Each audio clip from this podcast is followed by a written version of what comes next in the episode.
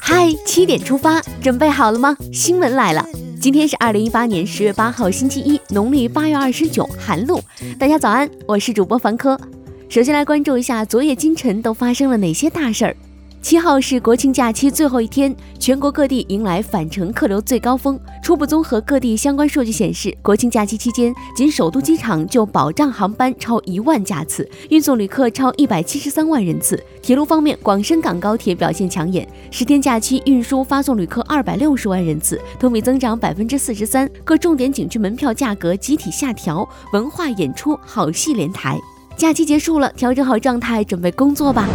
中国人民银行决定，从二零一八年十月十五号起，下调大型商业银行、股份制商业银行、城市商业银行、非县域农村商业银行、外资银行人民币存款准备金率一个百分点，当日到期的中期借贷便利不再续作。外交部驻港公署日前对拒签英媒记者工作签证一事作出回应，签证是一国主权范围内的事务，任何外国无权干涉。四号，三名中国公民在中非共和国遇害。日前，中非内政公安部长汪泽回应称，三名重要嫌犯已被中非警方抓获。中非强力部门于当地时间十月六号晚开展更大规模的抓捕行动，继续缉拿涉事嫌疑人。同时，中非警方将尽快展开调查，还将加大对涉事矿区中国公民的保护力度。在中非共和国的同胞一定要注意保护自己的安全。二零一九年军队院校和科研单位研究生招生计划已于日前下达，拟招收军人研究生，包括全日制和非全日制两类。据悉，该项计划军队院校与科研机构联合培养研究生招生比二零一八年提高百分之五十五，大力促进军队院校与科研机构协同创新。日前，中国科学院新工质发电团队完成了我国首座大型超临界二氧化碳压缩机实验平台的建设工作。据悉，超临界二氧化碳透平发电是国际公认的具有革命性和颠覆性的新一代发电技术。压缩机是超临界二氧化碳发电系统的心脏，其重要性不言而喻。接下来关注总台独家消息。中央广播电视总台百家讲坛特别节目《平语近人》，习近平总书记用典将于十月八号至十九号在央视综合频道二十点档首播。文史学者释义经典，权威专家解读思想，播音员主持人诵读经典，学习思想，领悟经典，感受平语近人。接下来关注一组国内新闻，首先来看看长假结束后的天气。据中央气象台网站消息，受冷空气影响，我国北方地区整体迎来降温，北京东部、天津等地降幅达十到十二摄氏度。出门的朋友们记得添衣。辽宁省陵园第三监狱两名逃犯落网后，辽宁省有关部门立即启动对相关责任人的问责程序。辽宁省监狱管理局七号通报称，已将陵园第三监狱监狱长予以免职，并责令配合调查。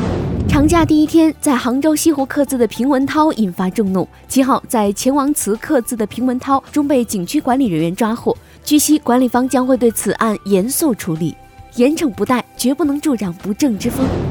宁波市公安局北仑分局七号就春晓故意杀人案发布通告，犯罪嫌疑人王某某酒后与人发生口角，持刀行凶报复后逃窜，造成三死十二伤。王某某已被警方抓获，目前公安机关正在进一步调查中。北京市热力集团日前称，今年北京市供暖试水将比往年提前半个月。日前，部分小区已经启动供暖试水工作。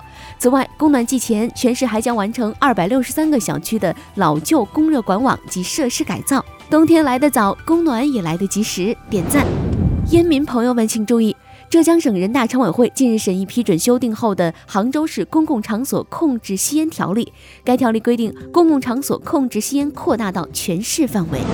六号，有泸州网友发文称，哥哥和嫂嫂最近领结婚证的时候交了五千元押金，不生二胎退不了。此事在网上引起轩然大波。七号中午，该网友已在微博发文致歉。对此，平安泸州官微表示，若道歉有用，不需要法律法规了，请大家不信谣，不传谣。近日，陕西韩城市的四岁小朋友杨硕晨看到满街的五星红旗，主动停下自行车向国旗敬礼。他的举动打动了众多网友，有的网友将照片手绘成画，称赞孩子的同时，也表达对祖国的美好祝愿。有这样的小朋友，祖国未来一定美好。喜欢流星雨的朋友们注意了，天文专家介绍，天龙座流星雨将在十月九号上午迎来极大，感兴趣的朋友可在八号晚对其进行观测，赶紧约起来吧。接下来把目光转向国际。美国国务卿蓬佩奥七号对朝鲜进行了第四次访问，并与朝鲜最高领导人金正恩会面。当地时间十月六号，美国参议院以五十票赞成、四十八票反对的微弱优势，正式通过了总统特朗普对卡瓦诺担任最高法院大法官的任命。海地北部六号发生里氏五点九级地震，震源深度约十公里。海地官员称，目前地震已导致十一人死亡，一百多人受伤。祈福。第三届亚洲残疾人运动会，当地时间六号晚在印度尼西亚首都雅加达的彭加诺体育场开幕。在七号的女子举重四十一公斤级比赛中，我国选手崔哲夺得首金。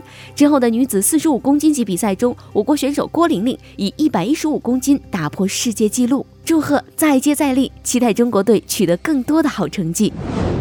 接下来是今天的每日一席话。为之不厌，诲人不倦。二零一五年十月二十二号，习近平主席在伦敦出席全英孔子学院和孔子课堂年会开幕式并致辞，在谈到中英文化交往时，引用“为之不厌，诲人不倦”，希望在座各位教师再接再厉，为中英友好事业添砖加瓦。希望孔子学院继续秉承相互尊重、友好协商、平等互利的校训，为传播文化、沟通心灵、促进世界文明多样性做出新的更大贡献。为之不厌，诲人不倦，出自《论语·述尔》，意思是说努力学习而不感到厌倦，教诲别人而不知疲倦，体现了孔子的教育思想以及敬业精神和人格风范。最后进入今天的每日话题，你有被锦鲤附身的经历吗？近日，网友信小呆成为了2018支付宝中国锦鲤，引发了网友对锦鲤的新一轮讨论。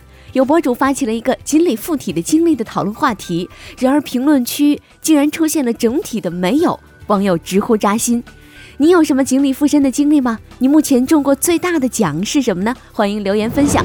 好了，今天的七点出发就到这里，更多资讯请关注央广新闻微信公众号，咱们明天再见。